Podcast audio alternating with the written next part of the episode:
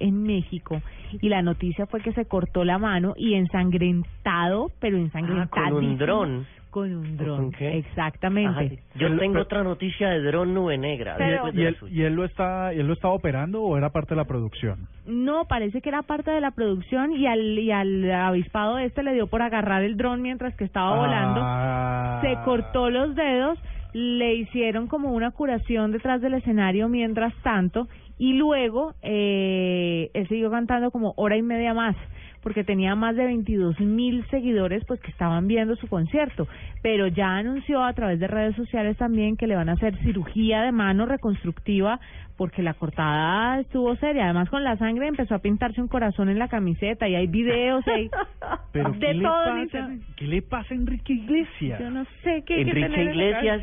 Tiene problemas porque desde hace y aquí en Chile ya lo sabían porque él se ganó una de estas gaviotas no sé si de oro o de plata hace varios años y lo que él acató hacer fue tirarla al público. Eso es una estrella ninja como de 5 kilos. Pero ¿cómo es de yo no yo no sé cómo calificar esto porque es que además intentar coger un dron con la mano uno tiene Es que hay que ser muy burro, ¿no? muy burro o estar muy concentrado en el arte, ¿sabes? O estar muy borracho o muy Oh. no sé en qué otra cosa.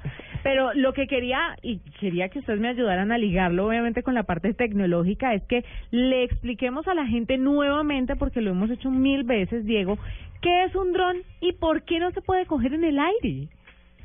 Pues un dron es un mini helicóptero que se maneja por control remoto o por celular o por una tablet y no se puede coger en el aire porque tiene aspas y porque te va a porrear y porque alguien más lo está manejando.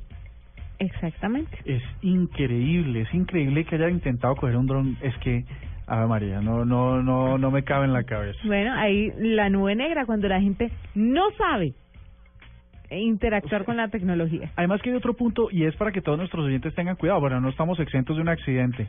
Las aspas están muy muy muy so- sobredimensionadas del tamaño de la estructura del del del dron o del helicóptero.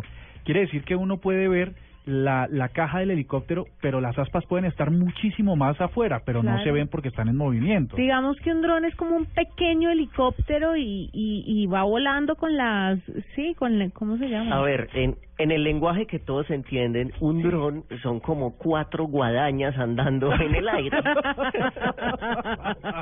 Tiene usted toda la razón, lo quiero felicitar por esa... Unos aplausos para Cardoto, por favor.